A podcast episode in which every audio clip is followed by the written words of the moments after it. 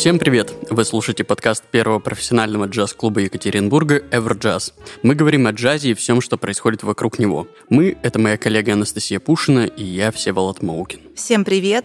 И в этот пятничный, а значит праздничный день к нам в студию пришел блюзовый гитарист и вокалист, а также композитор, конечно, резидент джаз-клуба «Эвроджаз» Василий Беля. Привет, ребята, привет, дорогие слушатели. Привет, Вася, очень рада тебя видеть. Взаимно. Очень, как всегда, бодрый, энергичен. Вот знаешь, Вась, хочу тебе сказать, вот что ты за человек? Захожу я в отличном настроении в соцсеть, листаю ленту, смотрю, а кто-то ест, кто-то пьет, кто-то загорает, и настроение у меня классное. И думаю, вот я не одна такая.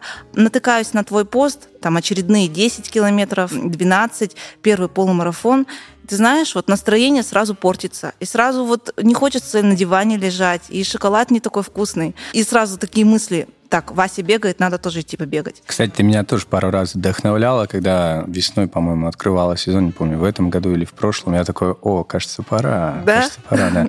Но насчет того, что кто-то пьет, кто-то ест, я потом вот этот пост 10-километровый стресс заедаю, ага запиваю А, ну нормальный человек. Да, чтобы прийти в себя и понять, что это было. Ну, если без шуток, Вась, выставляй, публикуй твои вот эти отчеты о пробежках, они вдохновляют, мотивируют, по крайней мере, меня. Пусть не на полуторачасовой забег, но на зарядку утреннюю так точно. Ладно, буду выкладывать. Вася, как ты провел лето? Замечательно. У меня было много разных мероприятий, много разных вдохновляющих встреч и много работы. Я люблю работать, и у меня ее было в достатке. Причем работы разного характера. И концертная деятельность, и студийная деятельность, и продюсирование песен авторских, и не только. Поэтому мне жаловаться не на что, и может быть только на то, что лето пролетело быстро. С каждым годом оно что-то как-то ускоряется. Ты его ждешь, и оно пролетает еще быстрее. Ты думаешь, ай, как так, что это, что это за гонка такая? Но надо, видимо, учиться любить все времена года. У меня пока с этим не получается. Я вот люблю весну, лето, а остальное время как-то мне тяжеловато. Вот ты сказала про продюсирование, про работу на студии. Насколько я знаю, вы в данный момент записываете альбом с Cozy Ghost Trios. Да, да? все верно. Вот да. поделись э, впечатлениями, потому что, ты знаешь, вот всегда спрашивают, а помнишь, в том году мы ездили на студию в Киров, записывали альбом, вот как это было? А вот вы непосредственно сейчас в этом варитесь, и как вообще процесс идет? Вот я с моими коллегами, друзьями Ириной Ивановой, Валентином Смирновым, мы перед студийной сессией собираемся, обсуждаем аранжировки, ну как, не только их обсуждаем, а вот здесь отличный фаршлаг, давайте его, давайте это отметим. Нет, мы ну, придумываем, сочиняем, подбираем разные варианты.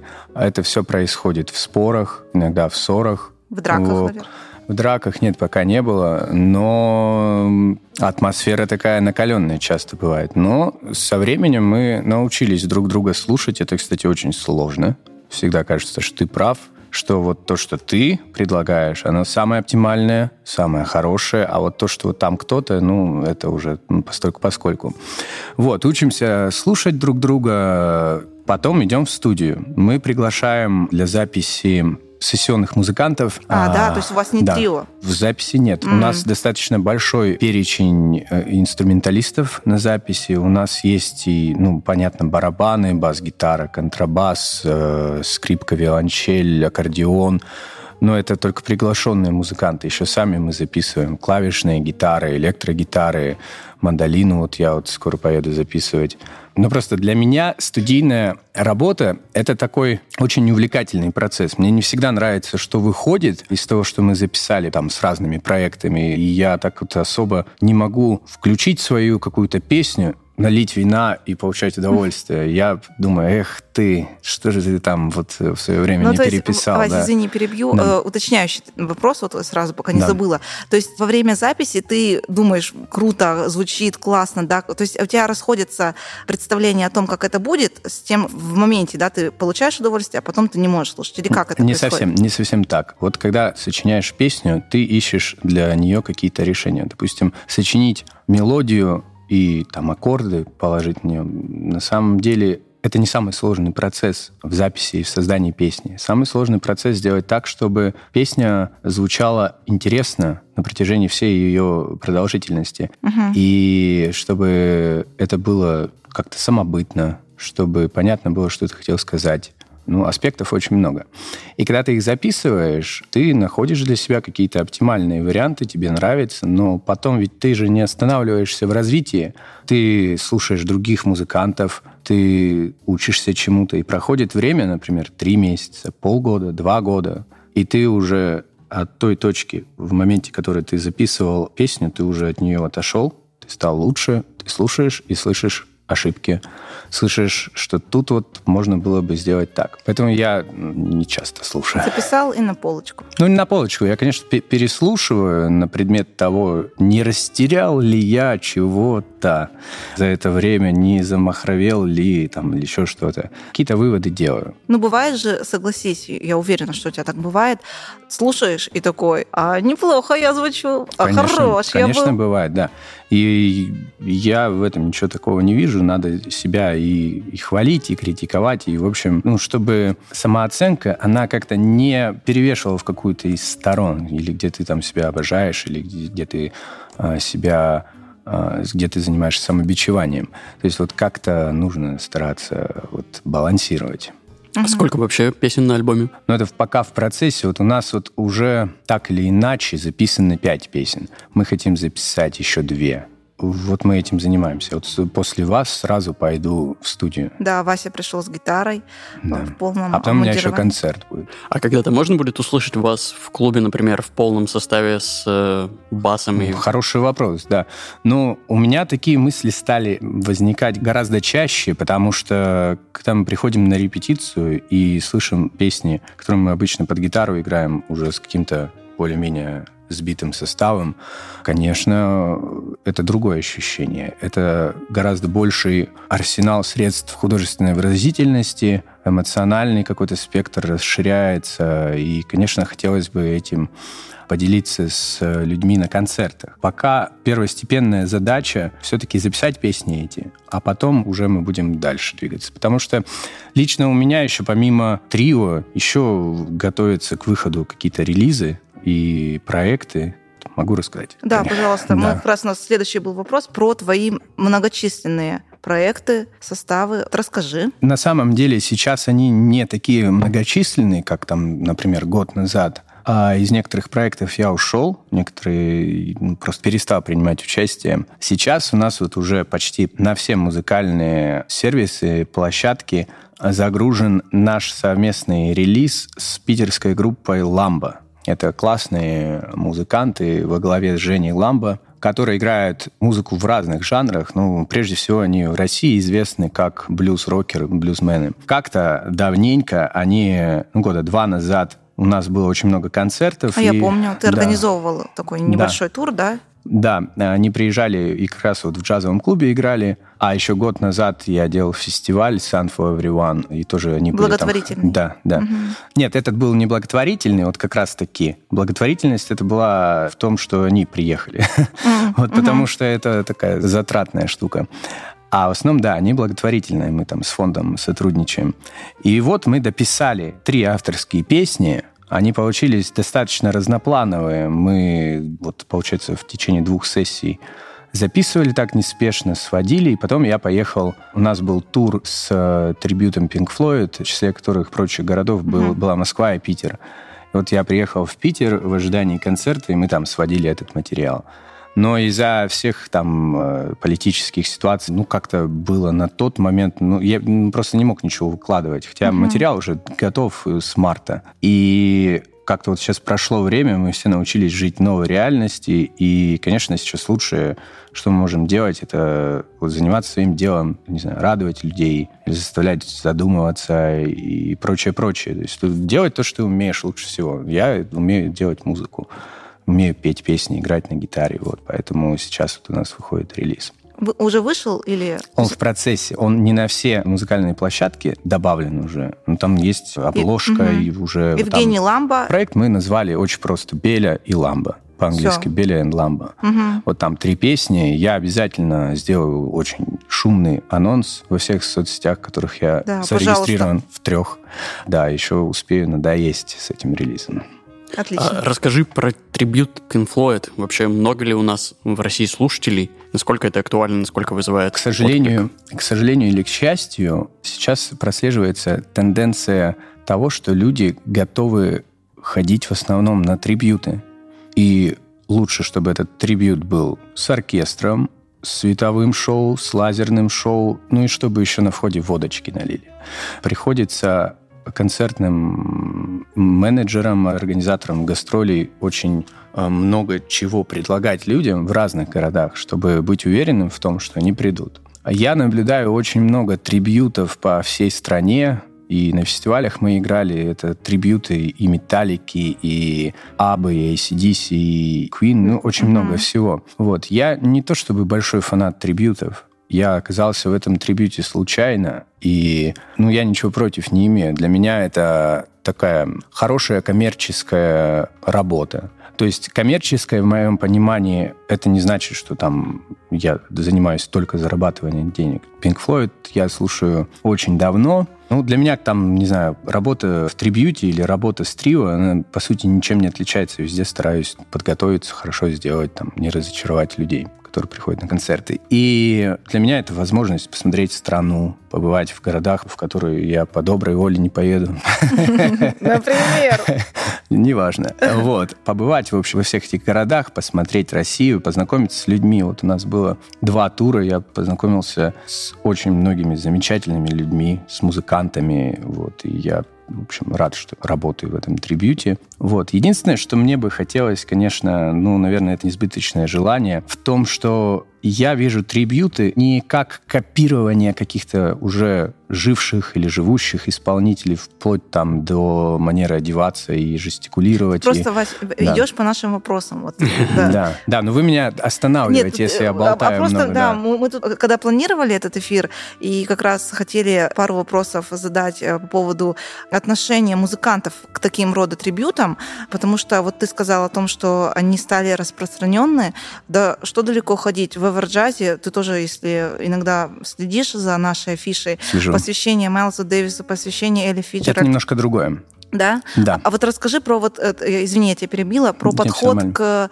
э, интерпретации музыки, вот легенд, что уж тут. Да, говорить. смотрите, то, что происходит э, в Эверджазе, и я был на пару концертах подобных, э, немного другое. Вот когда говорится о том, что такое трибют-шоу, очень часто подразумевается копирование игра в это, как спектакль какой-то, что ты надеваешь майку, как у Фредди Меркури. Усы э, приклеивать. Усы, да, вот эти вот усы с накладным носом и очками. вот. И там пытаешься воспроизвести то, что люди уже вживую никогда не увидят. Вот. К этому можно относиться по-разному. Я, наверное, не пошел бы на такой концерт. Если хочу увидеть там концерт Doors или концерт ACDC, ну, я включу и их посмотрю.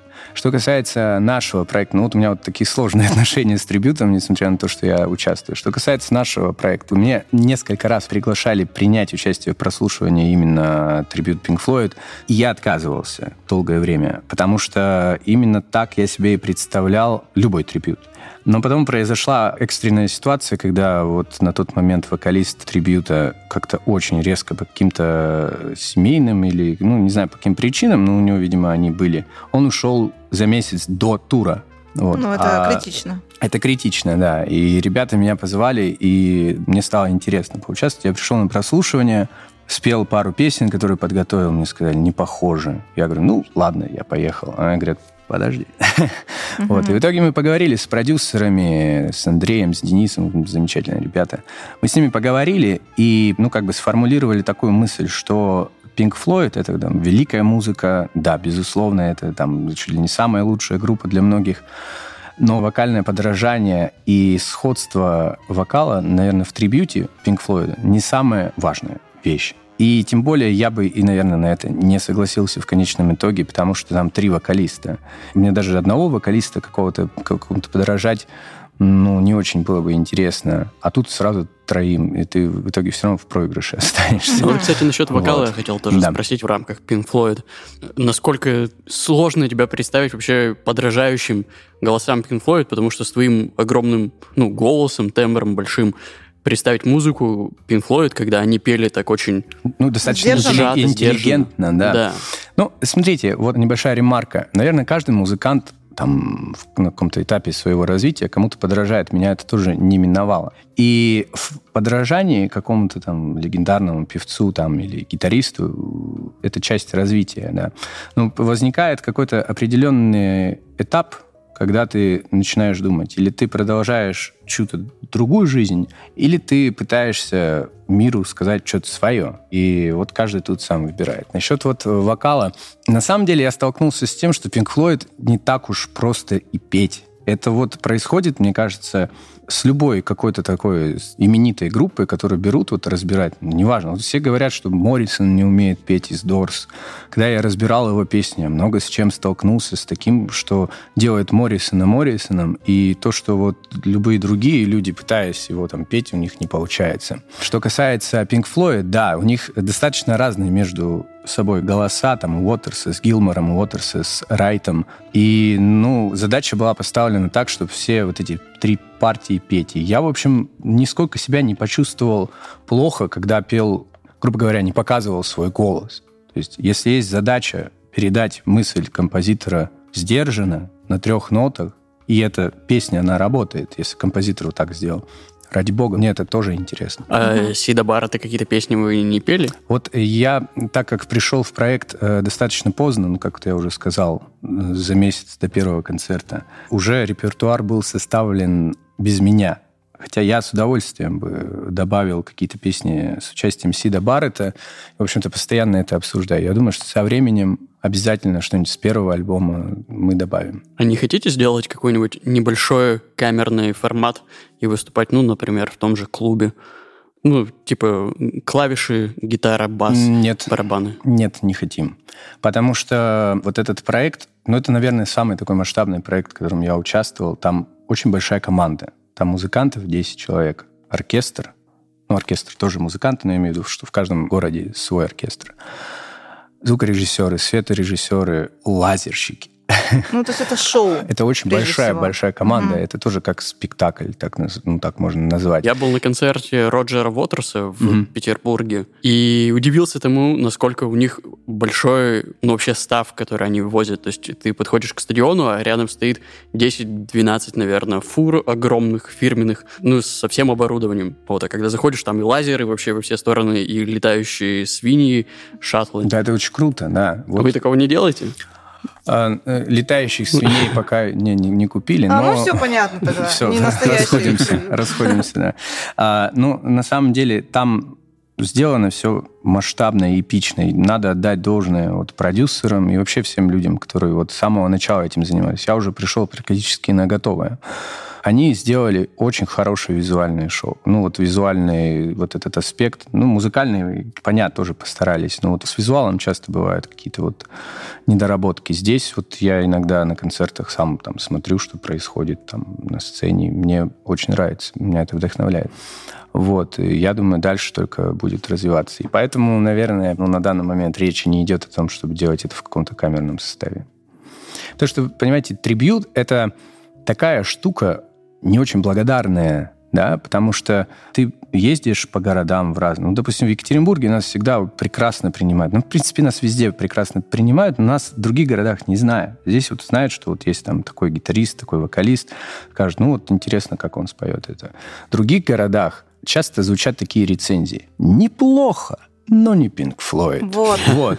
Да, и, ты... и причем, э, да. Вась, ты знаешь, это звучит э, обычно от людей, таких вот преданных поклонников творчества того или иного артиста. Вот обычно, знаешь, вот мне рассказывали про поклонников Queen, которые приходили на трибюты и говорили, ну, понятно, ну, ну, не, ну, не Queen, конечно. Ну, хорошо, ну, круто, ребята, могут. Вот да, я долго думал про это и понял, что трибюты нужно делать не в подражание, а в собственном прочтении. И поэтому я вот все еще участвую в этом трибьюте. Мне никто там в группе, никто из продюсеров, никто не говорил, что ты не слишком похож на Гилмора, например. Ну, в смысле, не слишком похоже поешь, нужно сделать, чтобы было похоже. Я снимал все партии, там, старался все петь в ноты в ноту, но все равно через себя пропускал это все. И вот исходя из этого, э, у нас и гитаристы меняют какие-то партии, что-то от себя добавляют, но это не то, чтобы какая-то спонтанная импровизация, все, ну там все тоже продумано, и барабанщики. И я думаю, что наш проект вот из-за вот этой доли самобытности, которую мы привносим, вот, э, безусловно, великую музыку Pink Floyd, вот, он, ну, многим людям это зашло. А как вы работаете с авторскими правами? Как вы решили этот вопрос? Ну, вопрос не ко мне. Я никак не работаю. Я только его учу и пою. У нас достаточно большая команда, которая, я не знаю, какой процент они выплачивают в РАО, но эти выплаты происходят. Вась, ты, рассказывая о твоей работе в данном проекте, упомянул группу The Doors. И я вспомнила, что на днях слушала твою передачу, ну, точнее, ты участвовал в передаче на Рок-Арсенале с Алексеем Коршиным, и вы обсуждали альбом. Я не слушала The Doors никогда, и Pink Floyd я не слушала, и музыку-то я вообще не люблю. А, да, но вот меня поразило, удивило приятно твои какие-то познания и интерпретации, может быть, для кого-то известных, для меня неизвестных фактов о коллективе The Doors, э, о бенд-лидере, и вот э, особенно, допустим, я вот просто заслушалась твоим рассказом о композиции Horse э, Latitude, Latitude да, да, это, это просто, ну, то есть я прям, я ее послушала, и вот скажи, пожалуйста, а, вот ты, понятно, что готовился к передаче, что-то там почитал, но мне почему-то кажется, что у тебя вот отношение к исполняемым песням, к группам, к бенд-лидерам немножко больше, чем изучение только музыкального материала. То есть ты владеешь контекстом, при котором писалась та или иная композиция. Это так? Или как бы это The Doors особняком стоит? Ну, и, э, и The Doors стоит особняком, потому что это одна из моих любимых групп. Но и все-таки, конечно, чтобы не выглядеть глупо, нужно понимать хотя бы насколько-то песни, которые ты поешь со сцены, и которые ты, в общем, музыкально воспроизводишь. Контекст, на самом деле, он в искусстве недооценен, он очень много чего решает. То есть, условно говоря, приходя в какую-нибудь там художественную галерею и смотря на классическое какое-нибудь произведение, там, не зная контекста, ты ничего не почувствуешь ты ничего, не знаю, Малевич черный квадрат, все говорят, ну что же это такое? Ну что я могу левой рукой э, это все намазать, что это он там всех обманул. Кто-то пытается там найти какие-то силуэты, там еще что-то. Ну, ну, там работает контекст. Надо понимать, что хотел сказать Малевич, когда выставлял и черные, и красные квадраты, и прочие свои работы на выставке, что он хотел сделать. Все нужно это понимать. В музыке, э, я думаю, контекст работает в меньшей степени, но все равно работает. Ну, вот ты вот поешь песню Riders on the Storm, да, она красивая, например. Э, да, там все сделано классно с музыкальной точки зрения. Но неужели тебе не интересно, ну, как исполнителю, продвинуться дальше и, и прочитать про то, что это там была последняя записанная песня Моррисона, о том, что она там где-то пророческая, где-то вот ее в этом тревожном настроении читается ожидание, боязнь, скорые кончины и прочее. И когда ты это в себя впитываешь, ты, конечно, музыку уже воспринимаешь на ином уровне. Это ли не то, что вот нам всем нужно, да? То есть увеличивать какую-то глубину восприятия того, что мы поглощаем. Это касается архитектуры, живописи и всех вообще искусств. Я, кстати, с тобой очень согласен в этом плане. И я стараюсь как минимум изолировать все остальные источники влияния. Ну, то есть, например, когда я слушаю музыку, я стараюсь и там никуда не идти, не есть, не пить, не работать в этот момент, а именно получать удовольствие от чего-то одного. Также и с едой, например, когда ешь, не смотреть что-то, а попытаться даже глаза закрыть и почувствовать вот именно этот вкус. Настоящий эстет. Я, я согласен. У меня просто на самом деле... узнаем во время На самом деле не всегда получается слушать музыку вот только дома. У меня есть там виниловый проигрыватель. В этом плане, конечно, вот походы в кинотеатр и походы в музеи, они, конечно, вот живопись и кино делают таким, наверное, более элитарным искусством, потому что ты, приходя в музей, ты приходишь посмотреть на картину. Тебя не отвлекает там, допустим, не знаю, стиральная машина в твоем доме. То есть вот почему некоторые думают, что посмотреть там в телефоне или на компьютере картину достаточно. Ты приходишь, ты ее разглядываешь, ты заплатил деньги, ты прошел эту дорогу до музея или пролетел там в другую страну, ты смотришь, и ты уже по-другому воспринимаешь. Вот я стремлюсь э, в музыке тоже к этому, вот, чтобы ее слушать только на виниле дома, а больше и не слушать. Хотел еще спросить у тебя про вокал вообще в целом. Мгм. Когда ты разговаривал вот с Настей во время карантинного интервью в джаз-клубе, ты рассказывал о том, как ты пришел в музыку, за- занимался скрипкой, потом Мгм. начал заниматься гитарой. Как ты начал петь? То есть, по моему мнению, из всех рок-певцов, если так можно выразиться, в Екатеринбурге ты точно являешься одним из ведущих Спасибо. певцов. Спасибо.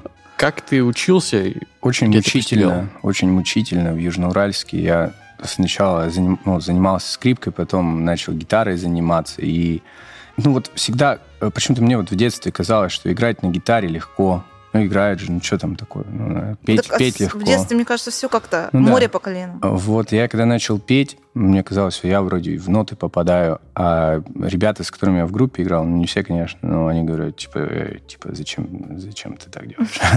Вот, я начал ходить на вокал с такой академической школы, это в Южноуральске. Чему-то научился, безусловно, да, но потом приехал, поступил сюда, в Чайковского, продолжал учиться. Ну, это такой достаточно мучительный в какой-то степени путь, потому что я часто встречался по ходу своей жизни с очень такой негативной отрицательной оценкой именно своего вокала. С профессиональной С оценкой. профессиональной, отрицательной, да. Я когда приехал поступать, э, ну не поступать, а на прослушивание в Чигаке, в Челябинске, э, как она там, Челябинская государственная академия культуры и искусств, по-моему, так. А, Я попал на прослушивание, не- ну, помню, как ее зовут, не буду называть. А Она мне очень резко так э, высказала, что, типа, это вообще не твое. Если даже ты там каким-то чудом куда-то поступишь, тебя постигнет А разочарование. тебе сколько лет и- было? 15 лет было. Вот, тебя пос- постигнет разочарование, и ты потом это бросишь, пойдешь работать на завод. Я вот чуть ли не дословно ее Ужас цитирую. Да, конечно, на меня это произвело такое впечатление. Я разозлился на нее и, ну, просто начал больше заниматься Ну, то есть на тебя правильно она. Хороший человек в итоге. Ну, Вась, понимаешь, да? То есть может что бы быть, ты без нее? быть. Я на самом деле не злюсь на нее нисколько. Вот было бы глупо это делать. Вот. Подобные отзывы я как-то по ходу своего творческого пути тоже выслушивал. Ну, черт возьми, ну, что тут поделаешь? Ну, почему-то у меня внутри было такое ощущение, что мне надо заниматься только этим.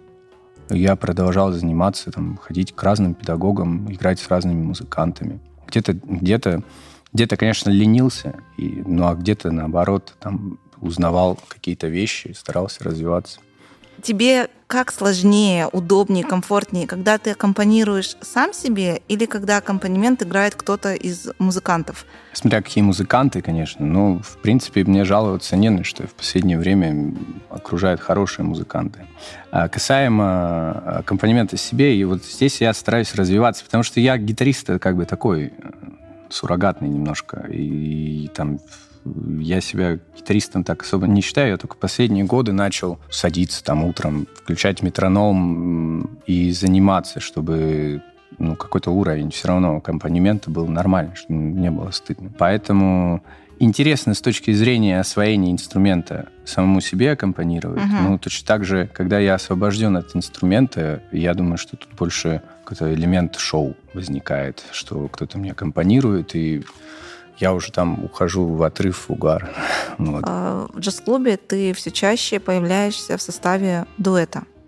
Вот с Тимуром Юсуповым, да, последний раз у вас был концерт? Да, да. Это правда, что вот такой формат камерный, небольшой, тебе в данный момент ближе, чем какие-то составы больше, чем четыре человека. То есть ты вот находишь пока интерес в работе с, еще с одним музыкантом. Ну, дело в том, что у меня уже как таковых каких-то больших составов нету, я не участвую. Допустим, я вот ушел из группы Bob and the Monsters. А, ты А, ушел, она не распалась. То есть она есть. Я сейчас. полагаю, что она не распалась, потому что когда мы расходились с ребятами, я говорю, чуваки, я нисколько не обижусь, не расстроюсь, если вы найдете какого-то вокалиста и будете играть с ним музыку.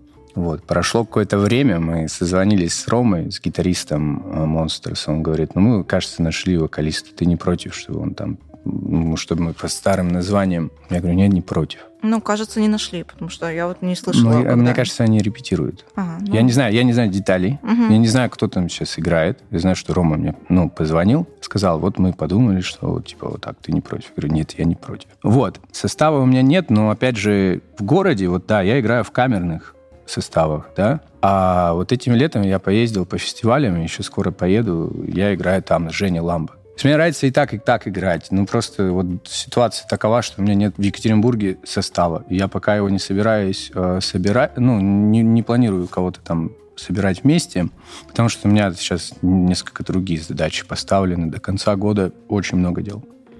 мгм, мгм. Ну, и тот, и тот формат, вот он прекрасен. Вот есть формат вот в акустике, когда играешь, ты можешь с людьми поговорить как-то спокойно, они могут что-нибудь из зала у тебя спросить, и еще что-то. Мне этот формат очень нравится.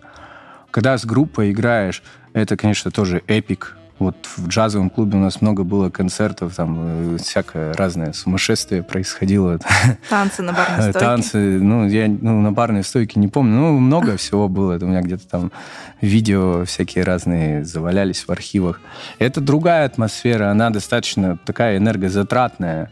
Но, с другой стороны, она, и эта энергия, которую ты тратишь, она возвращается тебе, к тебе же. Ты потом себя чувствуешь замечательно. Я не могу выбрать э, какой-то один э, формат. Или когда вот мы ездим там по России с трибьютом, и там вот играем в филармониях, большие площадки, там огромная аппаратура, это все, это тоже прекрасно. Про э, ситуацию в мире музыки. Мы сейчас столкнулись с тем, что зарубежный привоз практически стал невозможен.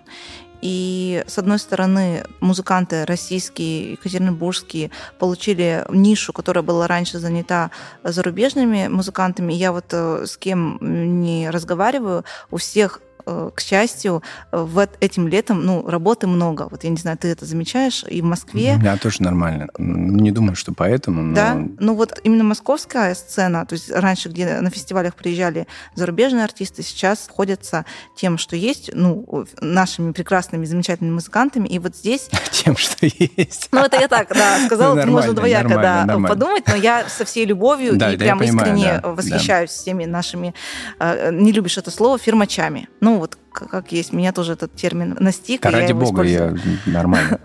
Да, и вот вчера буквально разговаривала с продюсером джаз-клуба, с Ириной Щетниковой, по поводу того, опасно ли вот это даже не импортозамещение, а отсутствие конкуренции со стороны зарубежных артистов. То есть, когда приезжали музыканты из Америки, Франции, неважно, Италии, у наших музыкантов все равно какое-то было свое видение прочтения музыки, они приносили что-то другое, кто играл с ними. Вот сейчас, как ты, Вась, считаешь, есть опасность вот в своем собственном соку вариться и тем самым деградировать? А, Конечно, в изоляции от всего мира нет ничего хорошего. Этот опыт уже у России был, когда она называлась Советским Союзом. Отсутствие инструментов, отсутствие музыкальной индустрии и прочего, прочего, чего вы и без меня знаете. Оно на благо искусства, я думаю, все-таки не сработало. Сейчас я, как человек, вот смотрите, у меня написано free mind, да? Вот. Правда, правда, правда, видим. А, э, да, случайно так получилось. Вот, я за то, чтобы были все границы открыты, я за то, чтобы американцы общались с русскими, русские общались с поляками, с украинцами, и чтобы вот этих предрассудков в головах людей их не было.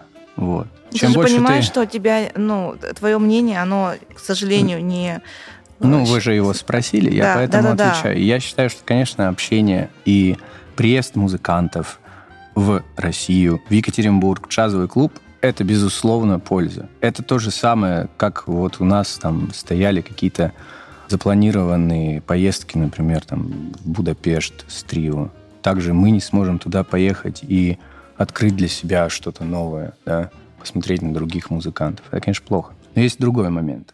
Я не знаю, почему так сложилось. Может быть, я не прав. Но, как минимум, у публики в Екатеринбурге публика готова выдавать аванс людям только за то, что они чернокожие, только за то, что они американцы или британцы, или знаменитые короли блюза из Японии, да, и это собирает большое количество людей. Конечно, респект людям, которые привозят для нас, для всех этих артистов, но оказываясь на концертах некоторых артистов, я... Разочаровывался, честно. Я и не очаровывался. Я не видел э, какого-то такого уровня, который там у некоторых, у некоторых видел. Да, да, да. У некоторых не видел, допустим, почему там, ну, условно говоря, там какой-то вот гитарист, вот он играет ничуть не лучше там нашего, там, например, Демьянова, там еще кого-то. Но люди почему-то на них вот так смотрят с каким-то обожанием, что вот он приехал, вот, хотя музыкально я стою, не могу понять, ну, что происходит, ребята? Что, почему, почему такая реакция? Ну, не знаю, может быть, да. наша русская гостеприимность. Поэтому я за то, чтобы не судить человека по гендеру, по цвету кожи, по его национальности, нации, по его сексуальной ориентации и прочее, прочее. Судить нужно по делам. То есть вот такой развернутый ответ. Нет, э, кстати, да, вот да. с этой стороны, если посмотреть, то действительно бывали случаи, когда ну, ты правильно сказал, тут не прибавить, не убавить. Э, люди давали аванс только за то, что человек из Нью-Йорка. И то, что он по уровню не то чтобы даже равен э, нашим каким-то артистам, а значительно уступает им. Здесь уже как то ли не разбирали некоторые... Ну, кстати, это не только в Екатеринбурге да, все-таки. Конечно. Я общался и с коллегами в Москве, и в Петербурге, там да, какое-то да. такое же мнение сформировалось. Это не то чтобы ответ уязвленного музыканта, на которого не смотрят с обожанием. Нет, вовсе нет. Это просто ну, такое наблюдение. Это данность. Это неплохо и нехорошо. Ну вот э, русское гостеприимство, вот оно такое. Я думаю, что здесь не только дело в русской гостеприимности, просто как сказал один классный организатор фестиваля, что народу нужна обезьяна. И вот... Но, но это жестко. Ну, условно. Ну, я понял, может быть, я понял, о чем да, речь. Это просто привлечь внимание на как бы какую-то этикетку. Ну, вот как вот я вот ранее сказал про трибют. Я говорю, вот у нас вот на афишах трибют, вот как бы казалось бы, вот нравится группа Pink Floyd, хочется послушать ее музыку. Берешь билет и идешь. Но на афишах симфонический оркестр, лазерное, световое шоу, стопроцентный звук. Там вот это там столько аспектов написано, и это, кстати, в бюджет тоже добавляет такой вес, бюджет концерта. Приходится зазывать очень сильно людей на концерты. В том плане, что привести американского вокалиста или гитариста, это, это конечно, проще сделать. И написать, дешевле. вот мы все вспоминаем рекламу одного известного джазового, ну такого около джазового исполнителя, когда было простой слоган «Это не джаз, это музыка любви». И mm-hmm. вот и больше ничего не надо было для того, чтобы продать на него билеты. Саксофон, фотография, и вот это не mm-hmm. джаз. И у нас стало таким нарицательным вот эта фраза, и мы mm-hmm. ее используем так, знаешь, с юмором, но это не джаз, это музыка любви. Да, буду тоже использовать. Да, вот, ну, как-то вот такие дела, да, вот совсем. Ну, интересно, Вась, спасибо за твои мысли и мнения. Спасибо, что поговорили. А, наш выпуск подошел к концу. Сегодня мы общались с Васей Беле, бенд-лидером, вокалистом, экс-вокалистом Bob and the Monsters, актуальным вокалистом Кози Гос Трио, трибьюта Pink Floyd. Ну а всех любителей джаза мы приглашаем на концерты в джаз-клуб Everjazz. Концерты проходят каждый день. Следите за анонсами в соцсетях и на сайте клуба. До новых встреч. Всем пока. Пока.